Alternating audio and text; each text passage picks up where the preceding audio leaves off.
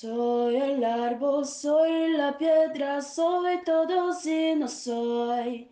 Soy el niño y el cacto, todos somos uno. Pachamama, perdona, madre tierra al hombre, somos la nueva tierra. Você está ouvindo o podcast Cura e Cuidado, feito com todo o amor por mim, Vitória Lessa, para compartilhar conversas inspiradoras sobre formas mais saudáveis de vivermos, nos relacionarmos com os outros e habitarmos esse planeta. Para quem não sabe, no ano passado eu comecei a correr e fui do 0 ao 5K em 3 meses. Agora eu já estou me preparando para poder correr 10K. Então, se você também está afim de correr, eu vou compartilhar algumas dicas que foram muito importantes na minha trajetória pessoal e que possivelmente vão ajudar você na sua. A primeira dica é: a melhor hora para começar a correr é agora. Muita gente prefere começar dietas, planos novos, numa segunda-feira, no primeiro dia do mês ou no primeiro dia do ano.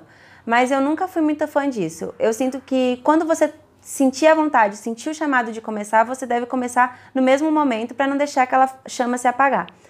Por isso eu comecei a correr numa sexta-feira. A segunda dica é não esperar a roupa ou o tênis certo. Quando eu comecei a correr, eu comecei com as roupas que eu já tinha em casa e com um tênis super velho que estava inclusive furado.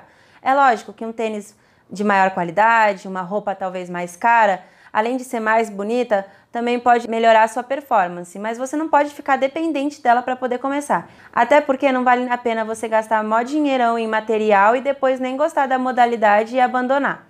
Então, se você está sentindo vontade de correr, vai com o que você já tem aí em casa mesmo. A terceira dica é começar caminhando. Eu sempre caminhei porque eu tenho dois cachorros e precisava levá-los para passear todos os dias.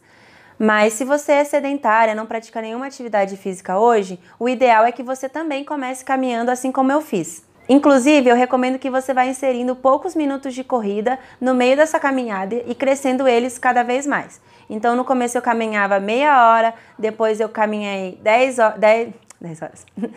e depois eu caminhei 10 minutos, corria 2, aí depois caminhava mais 18, aí eu fui crescendo, crescendo, crescendo, crescendo até eu conseguir correr meia hora seguida e depois disso até mais. A quarta dica, muito importante, é que você valorize o descanso. A corrida é viciante, eu sei, e quando você fica em casa, às vezes você sente muita vontade de sair para correr, mas é importante que você saiba respeitar o intervalo entre um treino e o outro, porque assim você não só vai estar tá protegendo o seu corpo, como também assegurando uma evolução mais rápida. Eu sempre defendo isso em todos os meus veículos de comunicação, de que a gente tem que alternar momentos yang de atividade, de movimento, e momentos yin de repouso e pausa. Então, se você está com muita vontade de movimentar o seu corpo, mas você já correu ontem e o seu dia de correr é amanhã, no dia de hoje pega uma prática de yoga, talvez um alongamento e faz daí de casa mesmo. Tem vários vídeos aqui no canal, eu vou colocar o link para um deles aqui em cima e segura aí o facho que amanhã você corre de novo, tá bom?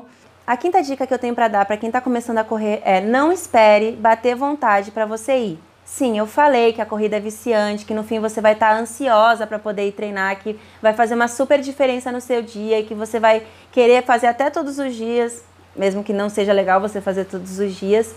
Só que isso demora um pouco para acontecer e mesmo quando acontece, não é todos os dias da semana. É, o que acontece na maior parte das vezes é que a gente fica inventando desculpas, argumentando consigo mesma para não ir treinar. Então, mesmo nos dias que você está sem vontade nenhuma de treinar, se for o seu dia da corrida, se desafia, calça o tênis mesmo sem vontade, abre a porta de casa, sai, vai correr, mesmo sem vontade nenhuma, porque quando acabar o seu treino, você vai estar tá grata a si mesmo por ter insistido e não vai se arrepender de jeito nenhum. E ao longo de meses fazendo isso, se forçando cada vez mais, é, dentro dos seus limites, mas fora da sua zona de conforto, você vai perceber essa evolução e vai ter chegado aos seus 5 quilômetros. Então, se você gostou desse vídeo e quer aprender mais sobre como cuidar da sua saúde, é só se inscrever aqui no meu canal, deixar o seu like e ativar o sininho para você ser avisado quando os novos vídeos meus saírem. Tchau!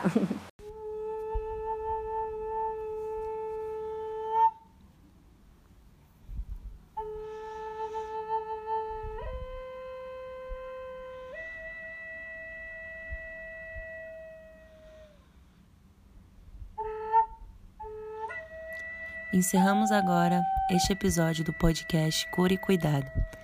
Eu, Vitória, quero agradecer do fundo do meu coração a cada uma e cada um que se dispôs a participar dessa conversa com a gente.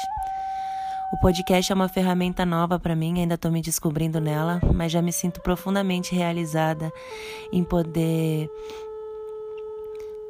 expor outras faces de mim e de forma mais é, crua, natural e completa sempre apoiada, é claro, por incríveis amigos e parceiros. Em primeiro lugar, queria agradecer a todo mundo que topou vir aqui participar de algum episódio dessa temporada.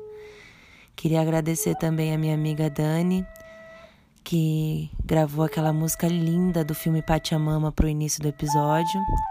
E por fim, agradecer a minha amiga Gabriela, que está gravando essa flauta perfeita que vocês estão ouvindo ao fundo.